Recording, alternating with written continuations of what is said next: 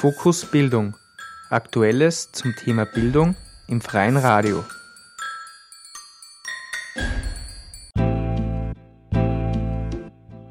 That tune means it's time for our fingers to take a walk. And in this song, each finger will have its own special walk.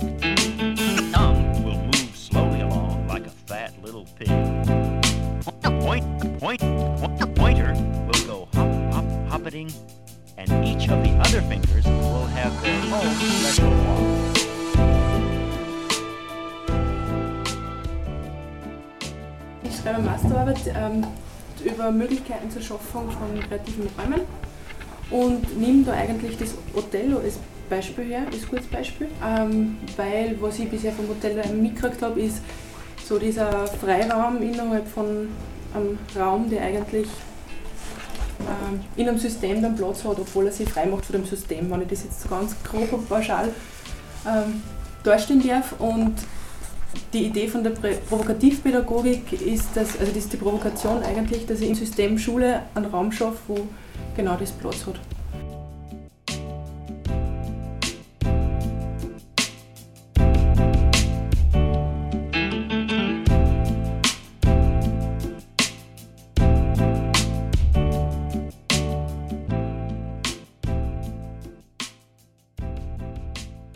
Herzlich willkommen bei Fokus Bildung im Juni. In dieser Sendung beschäftigen wir uns mit dem Thema Provokativpädagogik und der Schaffung von kreativen Räumen innerhalb des Schulsystems. Diplompädagogin Doris Reitner ist Lehrerin für Englisch, bildnerische Erziehung, Deutsch als Fremdsprache und Ethik an der Polytechnischen Schule in Linz. Sie ist außerdem als Erwachsenenbildnerin und Humorberaterin tätig. Nebenberuflich studiert sie Provokativpädagogik an der Donau-Universität Krems. Sie hat im April zu einer Denkbar im Othello, dem offenen Technologielabor in Forchdorf, eingeladen. Titel der Denkbar Provokativpädagogik, Spaß und Humor statt Kampf in der Schule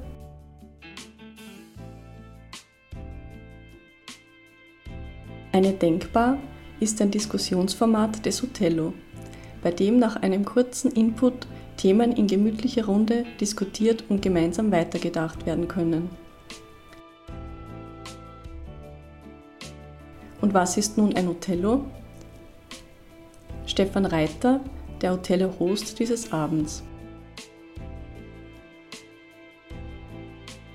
Othello steht für offenes Technologielabor und die Grundidee ist, dass wir äh, Menschen mit äh, kreativen, technischen, künstlerischen Projekten einen, einen Raum bieten wollen, wo sie eine Projekte umsetzen können und dass wir ihnen auch Unterstützung geben, also nicht nur räumlich, sondern auch Werkzeug und, und vernetzungstechnisch. Und das Othello sollte ein bisschen ein Raum, ein Zuhause sein für diese Leute und auch einen Raum äh, geben äh, oder bieten, wo sich die Leute dann vernetzen können. Mit einem Aufenthaltsraum zum Beispiel, wo man sich dann trifft, wo man einfach ein bisschen redet miteinander und dann werden wieder neue Ideen äh, generiert. Geben tut Othello seit zwei, zweieinhalb, drei Jahren mittlerweile. Mittlerweile gibt es fünf Standorte, glaube ich, Othello, die äh, eigenständige Vereine mittlerweile auch sind.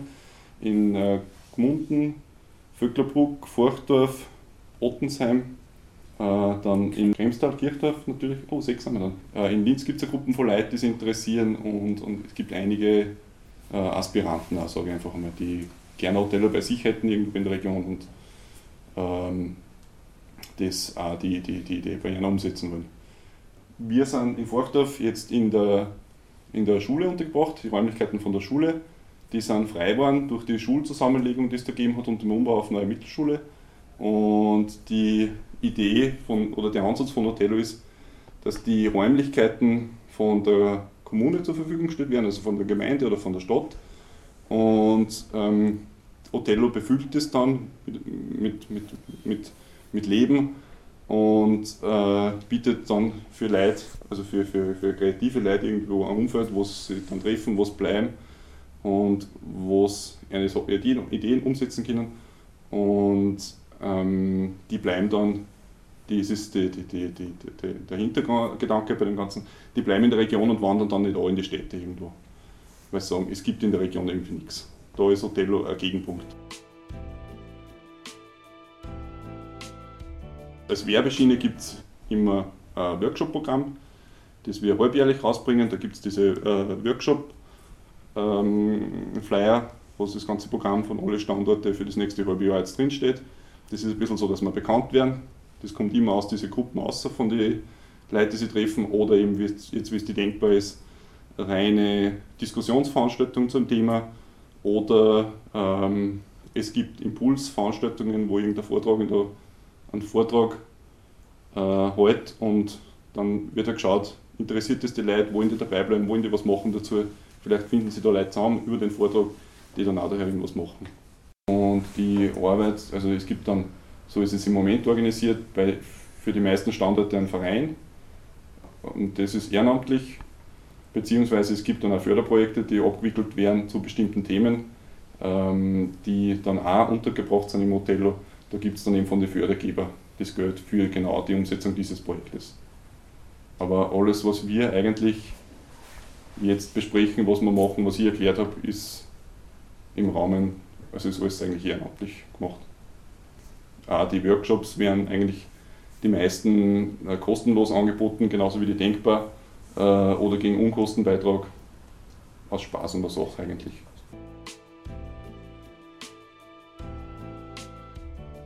Das waren jetzt ein paar Sachen, was Othello macht. Dann würde ich sagen, äh, machen wir eine kurze Runde, da furcht auf Othello. Da sind wir jetzt im Aufenthaltsraum. Das ist so, so, ein bisschen der Treffpunkt in jedem Othello. Es gibt eine Küche in jedem Othello mit also gemütliche Couchen, wo man einfach Zeit verbringen kann, wo man sich trifft und wo kleinere Gruppen äh, sich regelmäßig treffen und ja, weiß ich nicht, arbeiten, Film schauen, was auch immer. Dann schauen wir um in die anderen Räume. Es ist natürlich jedes Hotel ein bisschen anders strukturiert, also die Räume sind größer, kleiner. In Vöcklerbruck gibt es zwei Stockwerke, je nachdem wie die Gegebenheiten dann sind. Also da herinnen ist im Wesentlichen im Moment dieses Filmstudio unterbracht. Wie man da sieht, Ecken, ein bisschen Equipment, der Rest ist da nicht verstaut. Das ist ein Außenstudio von Dorf TV, dem äh, Linzer Fernsehsender, die usergeneriertes Fernsehen machen. Äh, da gibt es, glaube ich, zwei Gruppen, die sich im Moment da herin treffen und äh, Beiträge für Dorf TV produzieren die, die dann online stellen und dann auch ausstrahlen im Rahmen von ihrem Programm. Äh, die treffen sich da. Da sieht man einen Teil von der äh, Kinderleben Technik Ausstellung. Das ist also ein Förderprojekt, von dem ich zuerst erzählt habe, äh, wo mit Technikstationen in Kindergärten gegangen wird. Also das, das ist jetzt der erste Raum in Forchdorf, wo wirklich eine Not also diese Gruppen, die sich zu einem Thema treffen, die werden von uns Node genannt. Da ist der Raum von diesen Elektronikbastler. Die treffen sich jeden Freitagnachmittag in einer Freizeit und ist äh, pensionierter Lehrer dabei, äh, Angestellte und Kinder. Ganz gemischt, alle Altersstufen, die einfach eine Begeisterung haben für Elektronik und Basteln und Löten. Und die werken da, die haben da einen Bereich. Da sieht man Teile vom äh, Repair Café, das wir in Forchdorf jetzt zweimal schon probiert haben, was ziemlich gut ankommt. Das heißt, da gibt es einen Termin, wo sich ein paar Leute, ein basteln können, zusammensitzen und sagen, also die Leute einladen, kommt mit euch mit defekten Geräte oder Kleidung und wir schauen, dass wir es wieder flicken, reparieren, instand setzen, renovieren, restaurieren, was auch immer. Je nachdem, wer da ist und, und wie die Fähigkeiten halt sind.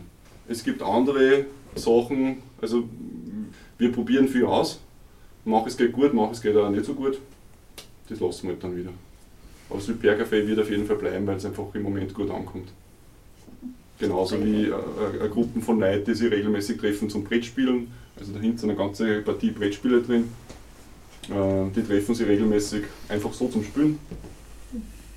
Findet auch da Platz. Also wir sind nicht fix auf, auf, äh, auf Hardcore-Technik-Themen, Maschinenbau, Elektronik oder so bezogen, sondern wir sind eigentlich ganz offen. Also Impro-Theatergruppen, äh, hat es dann Forchdorf gegeben, die sich schon öfters getroffen hat. Im Prinzip sind wir eigentlich da total offen. Wir betonen oder ich betone das Offene an dem Technologielabor und nicht so das Technologie. Das ist ganz weit gefasst eigentlich. Übrigens entstehen auch die meisten Sendungen von Fokus Bildung in einem Othello-Not, und zwar im Radionest, dem Außenstudio des Freien Radio Salzkammergut im Vöcklerbrucker Othello. Informationen zu Othello, den einzelnen Standorten und das aktuelle Workshop-Programm finden Sie auch im Internet unter othello.or.at oder über unseren Blog www.fokusbildung.wordpress.com.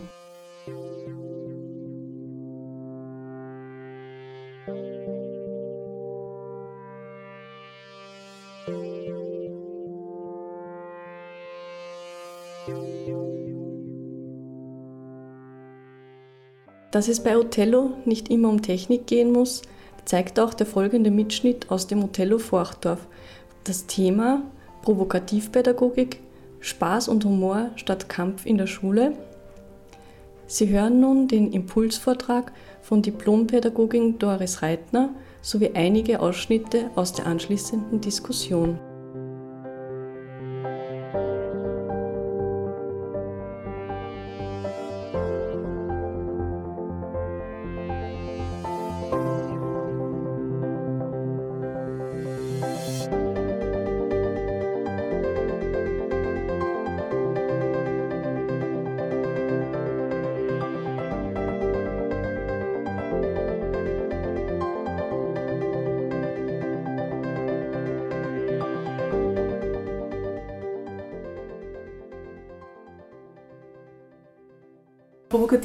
Provokativpädagogik ist ein Konzept oder ein Modell, das ist entwickelt von der Rotraud Pirner.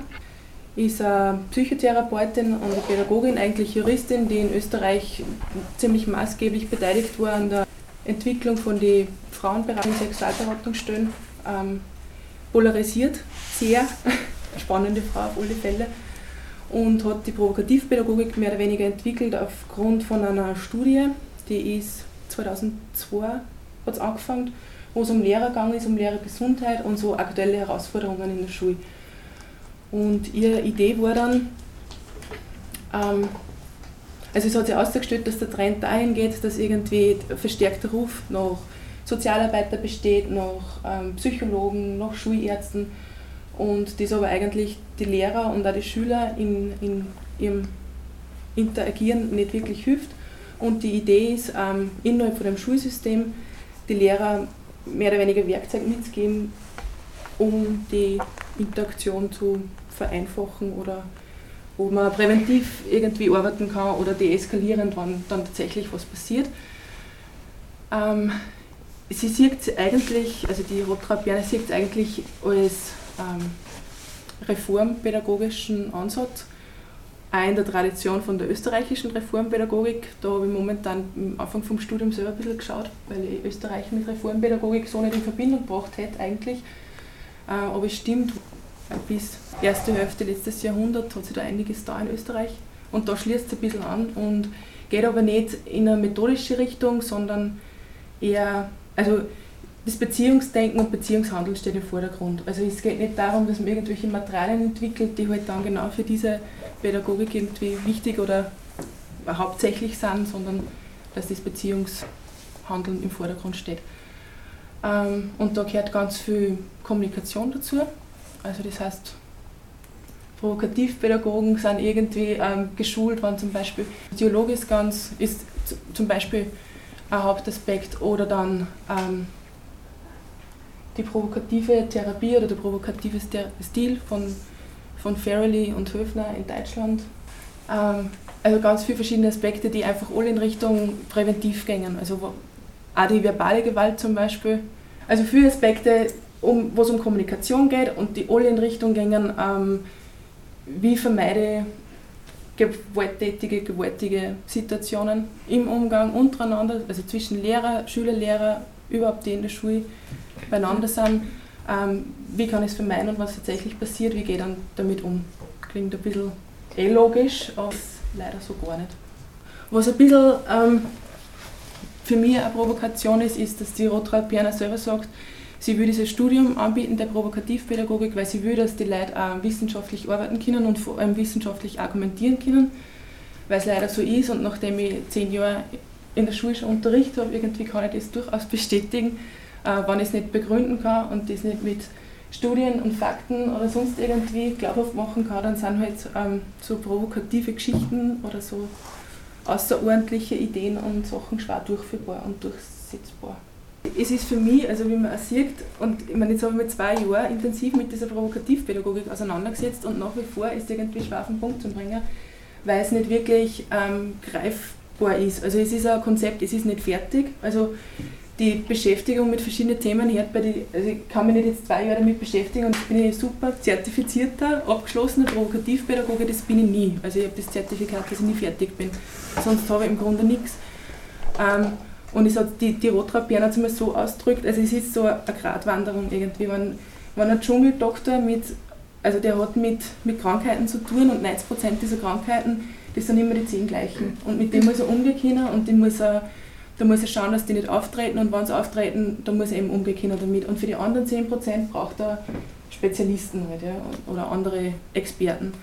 Und so ähnlich sieht es auch in der Schule, also mit dieser, dieser Zusammenarbeit irgendwie mit, mit Sozialarbeitern und, und Psychologen, also die ist nach wie vor wichtig. Es ist aber wichtig, dass die Zusammenarbeit passt, dass die gesund ist, die Begegnung, was nicht immer so vielleicht ist gerade oder nicht immer so, so günstig sich auswirkt und, und ich muss auf jeden Fall die, die Probleme, die alltäglich muss ich umgehen. Also das heißt nicht, dass ich es wegschiebe oder auslager und, und nicht mich als Lehrer damit beschäftige. Also sage ich, ja, das ist ja so und dann schicken wir jetzt zum, also nicht zum Psychologen und die werden sich schon kümmern oder zu den Ärzten oder jetzt schicken wir es gleich ins Wagnerjahre. Also so auf keinen Fall, das geht auf alle Fälle vermieden. Auf der anderen Seite sind, wir, sind Lehrer auch keine Psychologen und keine Sozialarbeiter. Also genau zu wissen, wo liegen die Kompetenzen, wo, wo sind meine Stärken und wo, wo gebe ich ab, irgendwie, das gehört, gehört dazu.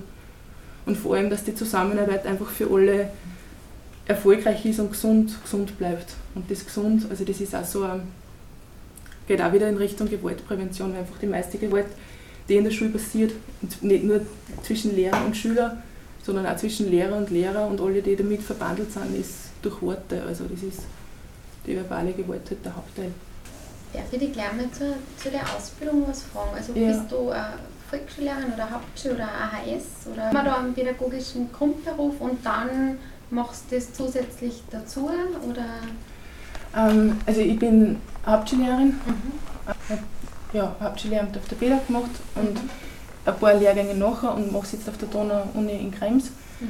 Ähm, und es ist ein pädagogischer Grundberuf schon, also Voraussetzung, aber mhm. muss keine Lehrerausbildung sein. Also wir haben, es sind viele Lehrer, aber es sind ähm, die in der Jugendarbeit tätig sind. Mhm. Äh, wir haben eine, äh, eine Häfenpädagogin, also die ist im, im Jugendgefängnis, ist voll spannend, mhm. die oft erzählt. Also, und die hat, das ist auch keine Lehrerin, also die, aber es sind viele Lehrer, genau. Mhm. Also eigentlich alle, die mit, mit, mit Gruppen von Leuten zu tun haben. Magst du Doris vielleicht kurz ein Beispiel bringen, wie man provokativ reagieren kann in einer Situation, damit es ein bisschen mhm. greifbarer wird. Das ist, ja, was, ähm, mhm. wenn ich zum Beispiel was nicht sagen kann, weil es sozialen Konventionen überhaupt nicht entspricht und ich mich jetzt aber gern sagen, weil irgendwie, weiß nicht, ist, so Geschichten ist riecht wäre unangenehm oder so, dann kann man durchaus auch sagen, wenn man sich gerne auf die Zunge beißen möchte. Oder ob es einfach trotzdem sagt. Das nochmal. Auf die Zunge beißen möchte, wenn man was nicht sagen will, weil es eigentlich das gehört sie nicht und das darf man ja eigentlich nicht. Und dann beicht man sich auf das schon und sagt es einfach. Und die Kinder das total nehmen. Also die, die Ohren. Ja. Also was ich noch nicht verstanden habe, ist, äh, sind so, so mehrere Aspekte. Einmal, ähm, du hast eben ein Beispiel gebracht als Antwort auf die Frage, da würde ich eher als kommunikationsmethodisches Beispiel in der Situation, Situation. Die Frage ist, ähm, was ist eigentlich das klassische, das provokativ-pädagogische, übergreifend an diesem Ansatz? Äh, und mit welchem Menschenbild äh, oder mit welcher Zielgruppe oder wie, welches, so, und wie kann man sozusagen von so einem übergreifenden Gedanken jetzt, ich sag mal, äh, etwas Methodisches oder Kommunikatives oder Interventionistisches oder wie auch immer ableiten. So, das habe ich, den Zusammenhang habe ich nicht verstanden. Mhm. Also provokativ, das ist jetzt nicht so im klassischen Sinne der Provokation, wie man es kennt, so, der ist jetzt aber frech gewesen oder so, sondern ähm, das Pro ist ursprünglich groß geschrieben und dann heißt es provokativ, also für das Wort, für die Stimme. Und das ist eigentlich so der, der Deckmantel, unter dem alles mhm. ähm, ähm, läuft. Also es geht um es geht, für das, es geht um das Gespräch, also dass, dass ja. die Schüler oder einfach die Beteiligten eine Stimme haben. Und dann sind eigentlich die, die Ansätze ja. rundherum. Ähm, es ist zum Beispiel so, wir haben uns früher mit Mediation beschäftigt. Jetzt bin ich aber kein Mediator, mhm.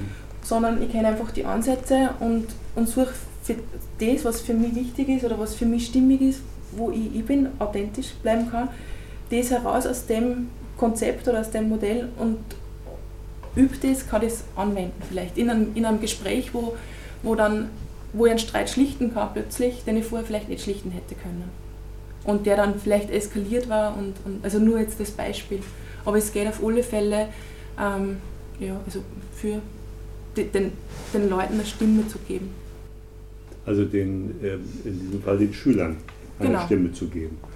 Und ähm, gibt es, gibt es äh, äh, ähm, bestimmte Schüleradressaten, also man sagt, äh, wo man sagt, okay, äh, in der Hauptschule äh, gibt es möglicherweise, ist das Konfliktpotenzial größer, ich weiß es ja nicht, aber ich sage mal so, ähm, sagt man, okay, das ist der Ansatzpunkt dort oder ist es völlig egal, dass man sagt, in jeder Schulstufe?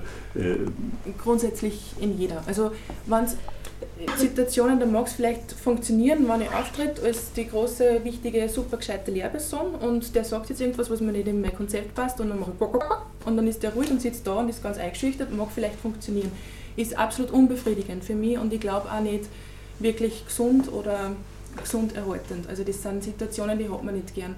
Ähm, ungesunder nur, wenn es viel mehr wären und ganz tragisch, wenn der zurückmacht und dann stehe ich auch. Dann habe ich nämlich gar nichts mehr. Und dann ist, was mache ich dann? Ja? Dann kann ich den Raum verlassen oder ich schimpfe oder ich sage, der hat ja ein Problem und schicke einen Psychologen. Also, und, vielleicht als letztes.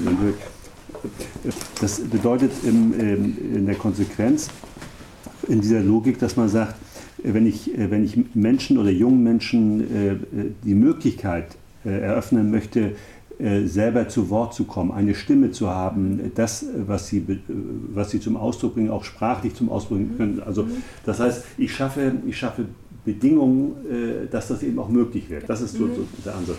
Und provokativ ist nicht im Sinne von, ich fordere dich heraus, im klassischen Sinne, sondern ja, ich versuche Bedingungen. Auch, ja. ja. aber das ist anders denn ja, gemeint. Das ist mehr, äh, dir, dir eine Stimme also, zu geben. Da steckt schon eine Haltung dahinter und, und ein Menschenbild das ja. einfach den Menschen in den Mittelpunkt ja. rückt. Also das auf alle Fälle. Ist auch ganz viel, ähm, ähm also ich habe relativ viel mit so philosophischen Ansätzen jetzt auseinandergesetzt, einfach im Zuge von dem Studium, die, die schon Weltbilder verändern können. Also da steckt schon vom Gedanklichen her einiges drinnen. Also es war ganz viel so konstruktivistische Geschichten, dann irgendwie, weiß nicht, die, die Weltbilder von Ellen Watts zum Beispiel. Ähm, unter anderem auch, da oben hängt er, der Fritjof Bergmann, einfach die Idee, ähm, dass er Idee, weitere Ideen gebären kann und, und ja. Ein Beispiel fällt mir jetzt im Gespräch zu mir der Schüler und das werde also das ist in meine zehn Jahre, ich werde es nie vergessen, das war so ein Geschenk irgendwie.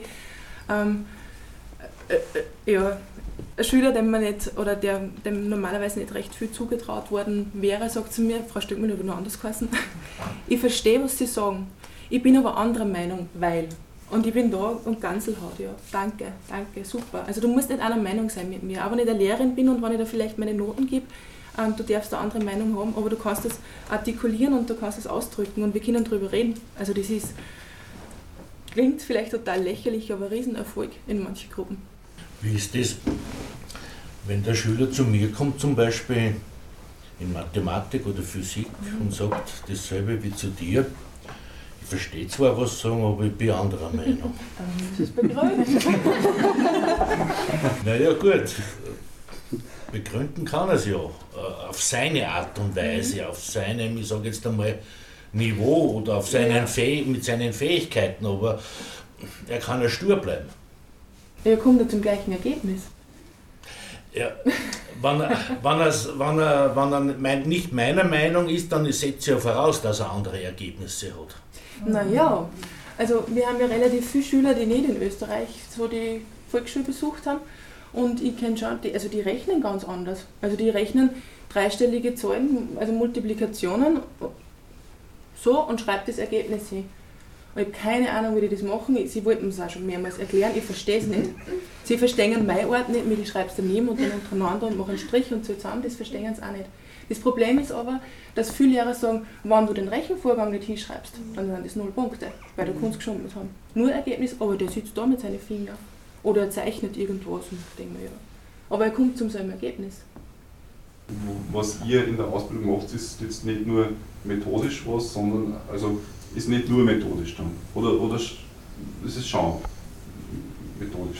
Macht also, ihr diese Sachen auf Zungenweisen oder macht ihr nur solche Sachen? Nein, das ist, das ist von mir. Okay. Aber was, was wir machen ist, dass man solche Sachen findet, zum Beispiel was Science ist.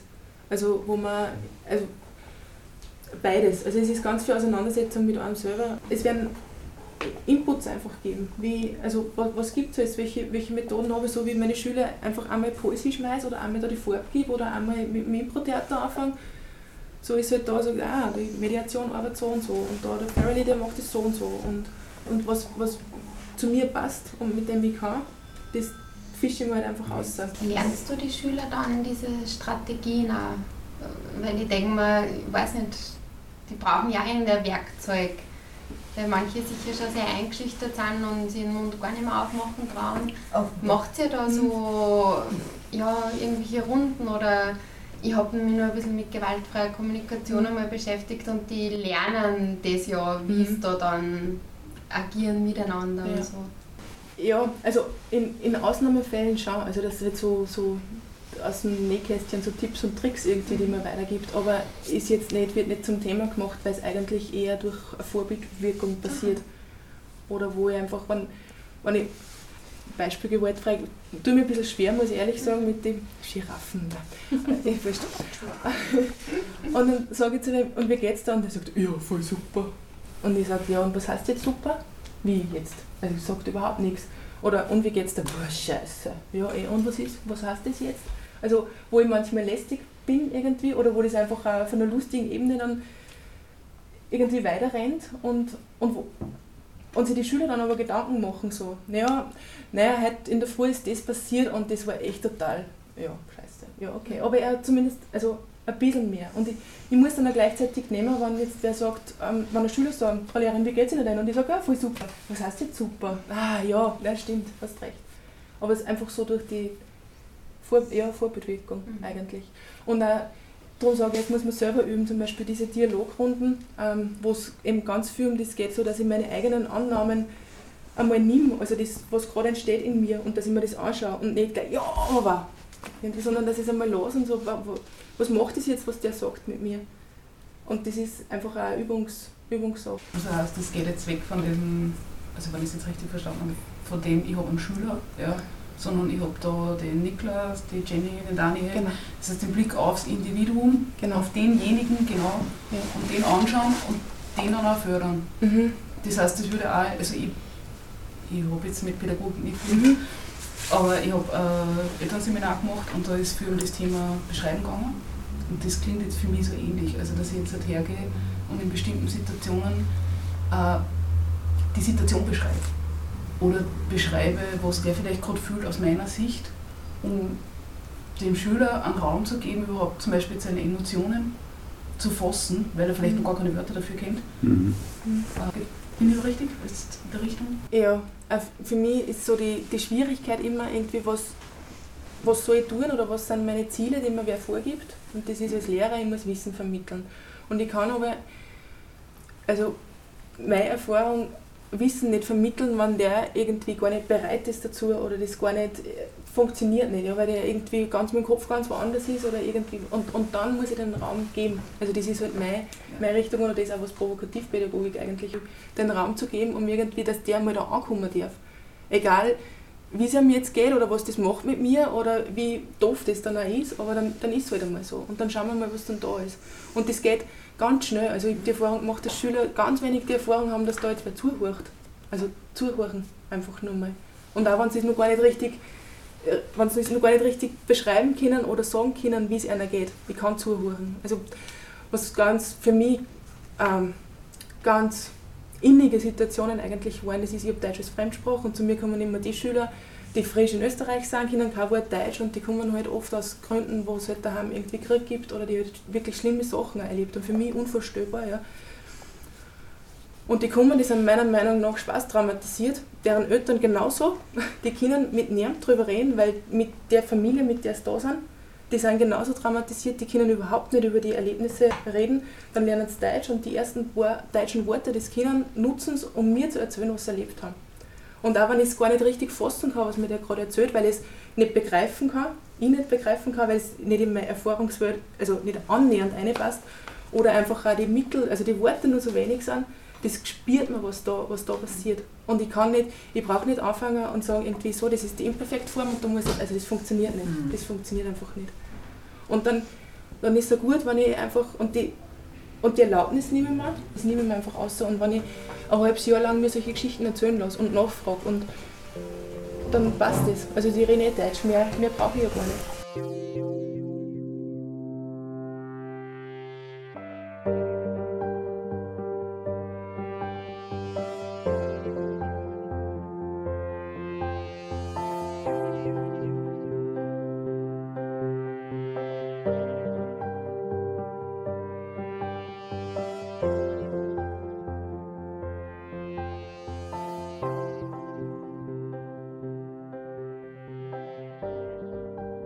Glaube, dass gerade bei dem, also gerade bei der Provokativpädagogik auch wichtig ist, dass nicht das ganze System auf einmal infiltriert wird und das müssen jetzt alle machen, weil das ist auch was, also wie ich das vom äh, gesehen habe, das erste Mal habe ich mit meinen zwei Kolleginnen das angeschaut, also ich arbeite einem Berufsintegrationsprojekt und wir haben gedacht, ja, provokativer Stil, das ist jetzt das, was wir einmal ausprobieren müssen, haben uns ein, Video angeschaut, weil wir die Fortbildung damals nicht mehr gezahlt gekriegt haben. Und meine zwei Kolleginnen sind dann da gesessen und haben gesagt, oh, nein, das, also davon lassen wir die Finger, das probieren wir gar nicht erst. Und ich habe mir gedacht, ja cool. Mhm. Und ich glaube, wenn du mit sowas anfängst, muss da authentisch sein, genau. musst das auch vertreten und das ist das Wichtigste, dass man nicht irgendwen vergattert und sagt, du musst jetzt provokativen Stil machen, weil das wird nicht funktionieren. Und wenn man nicht authentisch ist in dem, dass man den jetzt provoziert und dass man den jetzt aus der Reserve mhm. lockt, den Schüler oder wen er immer, dann kannst du mit dem ja. einfach gar nichts anfangen. Genau, das ist aber auch genau das, dass die, die Kompetenz die ist, zu wissen, wo es aufhört. Mhm. Also wenn ich, wenn ich nicht echt bin in dem, was ich tue, wenn ich einen Schmäh machen will, weil ich gelernt, gehört habe, Humor ist so super in Reden miteinander, dann wird es nicht funktionieren. Und, und wenn ich so nach dem Fairly, das ist einfach eine Übungssache irgendwie oder auch eben die Humorgeschichte und irgendwann, das kann man ausbauen und das kann man üben, mhm. aber wenn du das nicht selber bist, dann funktioniert es auch nicht. Was aber trotzdem ich schade finde, Wobei es, glaube ich, jetzt einfach besser wird, dass viel, also es geht ganz viel um Persönlichkeitsbildung einfach, ähm, wo das in, die, in der Lehrerausbildung, also ich war nichts, war null, nada. Und wenn man jetzt anschaut irgendwie auf die, auf die BHs oder die pädagogischen Institute, wo einfach viel Ausbildungen oder Seminare in die Richtung trotzdem ergängen. Einfach nur zu sagen, hallo, sowas gibt's mhm. und probier es einmal mit am Schmäh und nicht mit Niederschreien zum Beispiel. Also vielleicht ist ja was dabei. Und wenn man drauf kommt, das funktioniert und das klappt, dann macht man es weiter. Wir haben jetzt eigentlich immer den, den provokative Pädagogik mit der Regelschule sozusagen mhm. in Zusammenhang gestellt. Wie schaut es denn in andere Unterrichts, jetzt weiß ich nicht, Montessori, Waldorf, oder wie sind denn da die parallelen Elemente oder die, der Nutzen? Ich weiß jetzt nicht, ob das jetzt zu weit geht, die Frage. Nein, ich, ich kann da nicht sagen, was jetzt genau Montessori so ist, ja, aber ich weiß, dass Ansätze, mhm. ähm, eben wie ich am Anfang gesagt habe, von der reformpädagogischen Seite her, die sind schon drinnen und da hauptsächlich die, wo es einfach um ganz viel Freiheit geht. Also weil, weil das ist nämlich jetzt das, wo man jetzt wieder in Bezug zum Motello irgendwie herstellt, wo ich sage, da ist ein Raum, der ist frei, den darf ich nutzen. Wir haben jetzt ganz viel Überhaltung eigentlich in der Schule geredet aber heißt es dann auch, es gibt dann in der Schule einen Raum der Freiheit? Also kann man, kann man das jetzt so direkt und plump in Zusammenhang stellen? Oder, oder war das dann nur provokativ? Oder wie?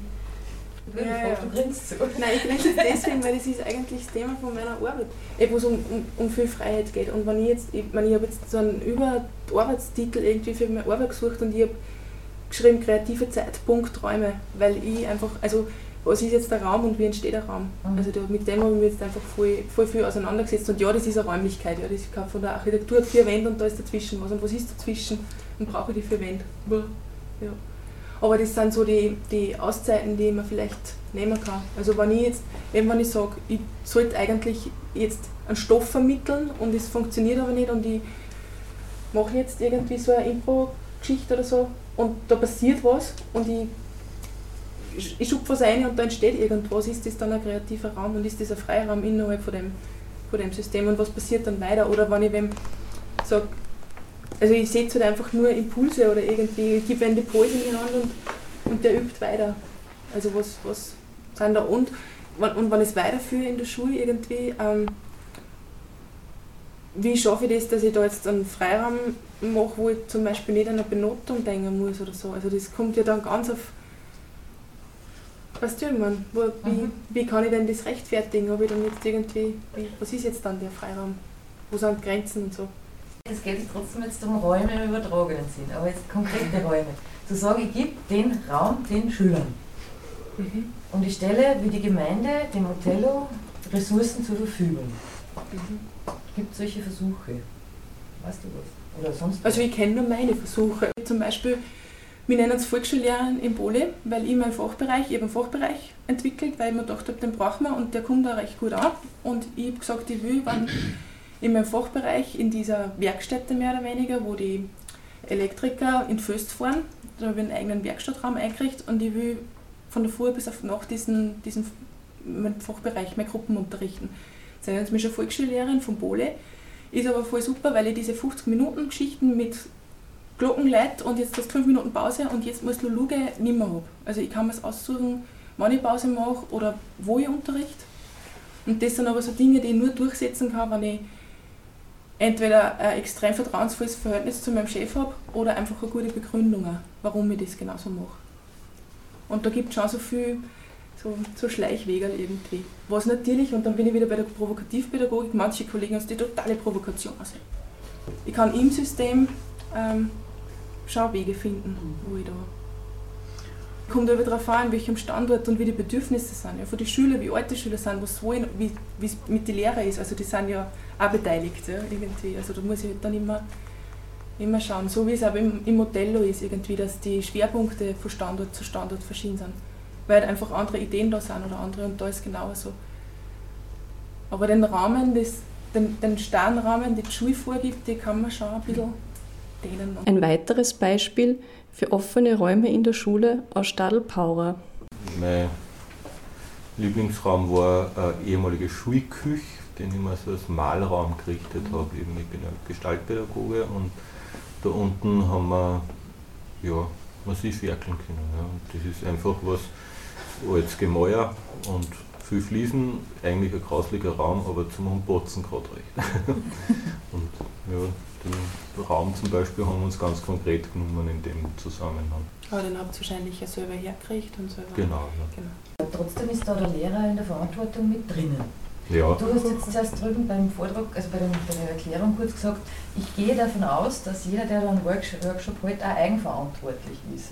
Und ich denke, die Frage des Raumes und der Eigenverantwortlichkeit an die Schüler abzugeben, Fragezeichen. Mhm. Wie provokativ? Fragezeichen? Oder lebensmüde manchmal. Ja, genau. Ja. Mir fällt dazu, also wir haben vor 25 Jahren Oppensheimer Jugendzentrum gegründet. Mhm. Wir wollten, also es gibt, hat ein paar Leute gegeben, die uns wollten, mhm. junge Leute. Und dann hat es geheißen, ja, Verein Jugend und Freizeit hat er damals schon gegeben, pipapo. Und dann hat es geheißen, nein, nicht betreut, sondern nur selbstverwaltet, autonomes Jugendzentrum. Mhm. Gemeinde stellt den Raum zur Verfügung, fertig. Ja? Nein, das kann nicht funktionieren, das eskaliert. Ja? Und Lebensmüde. Lebensmüde. Die Gemeinde Ottensheim hat das damals bewilligt und hat dann Räume gekriegt. Es ist dann ein Verein gegründet worden, drei Leute waren über 19. Die haben dann diese neuralgischen Positionen des Vereins, die man ja braucht für Vereinsgründung, besetzt. Ja. Und das war's. Das Jugendzentrum hat es fast 20 Jahre gegeben. Daraus ist das Open Air Ottensheim entstanden, das ja ein großes Festival ist zum Beispiel. Ja. Und natürlich hat es Sachen gegeben, die vielleicht der Erwachsene nicht für gut befunden hätte und so weiter. Nichtsdestotrotz haben da junge Leute das in Tank genommen. Das war nichts, was von von außen kommt. Und das ist schon wieder was, was ich finde, was Othello zum Beispiel ganz viel mit dem Friedhof Bergmann zum Beispiel verbindet oder dieses es kommt von mir aus, ich will da jetzt was tun. Ja, weil Othello geht ja von dem aus, dass Räume da sind und der kommt und sagt, ich möchte was realisieren. Oder wir als Gruppe wollen was realisieren, ich suche Gleichgesinnte. Und das ändert für mich schon auch nur mehr einen großen Fakt. Ja, weil man kann das in der Schule, also ich weiß nicht, es war interessant zu überlegen, was ist, wenn wer wo verpflichtend ist und dann vielleicht einen Raum kriegt. Ist dann, und wie geht man mit der Verpflichtung um? Ja? Weil das nämlich schon eine Veränderung ist. Ich arbeite mit, auch mit jungen Leuten zwischen 16 und 21 und die kommen freiwillig zu uns. Mhm. Und das ändert total viel. Mit Freiwilligkeit kann man einfach, also die, die Arbeit ist super. Ja? Es ist eine andere Basis irgendwie. Ja? Kommt mir vor. Ja? Das war spannend. Kann man diese Verbindlichkeit der Schule mit einer Unverbindlichkeit des freien Raumes und mhm. ich glaube, ein freier Raum im Kopf ist auch sowas. Also es geht jetzt natürlich auch um den, den Raum an und für sich, aber es geht auch um das, dass man da Freiräume hat, um weiterzudenken, glaube ich.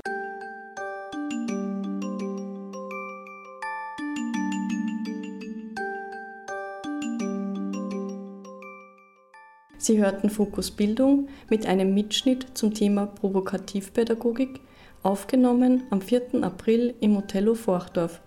Weitere Informationen mit Links zur Provokativpädagogik und Othello sind im Internet auf unserem Blog unter www.fokusbildung.wordpress.com zu finden. Wir bedanken uns fürs Zuhören und wünschen einen sonnigen Juni.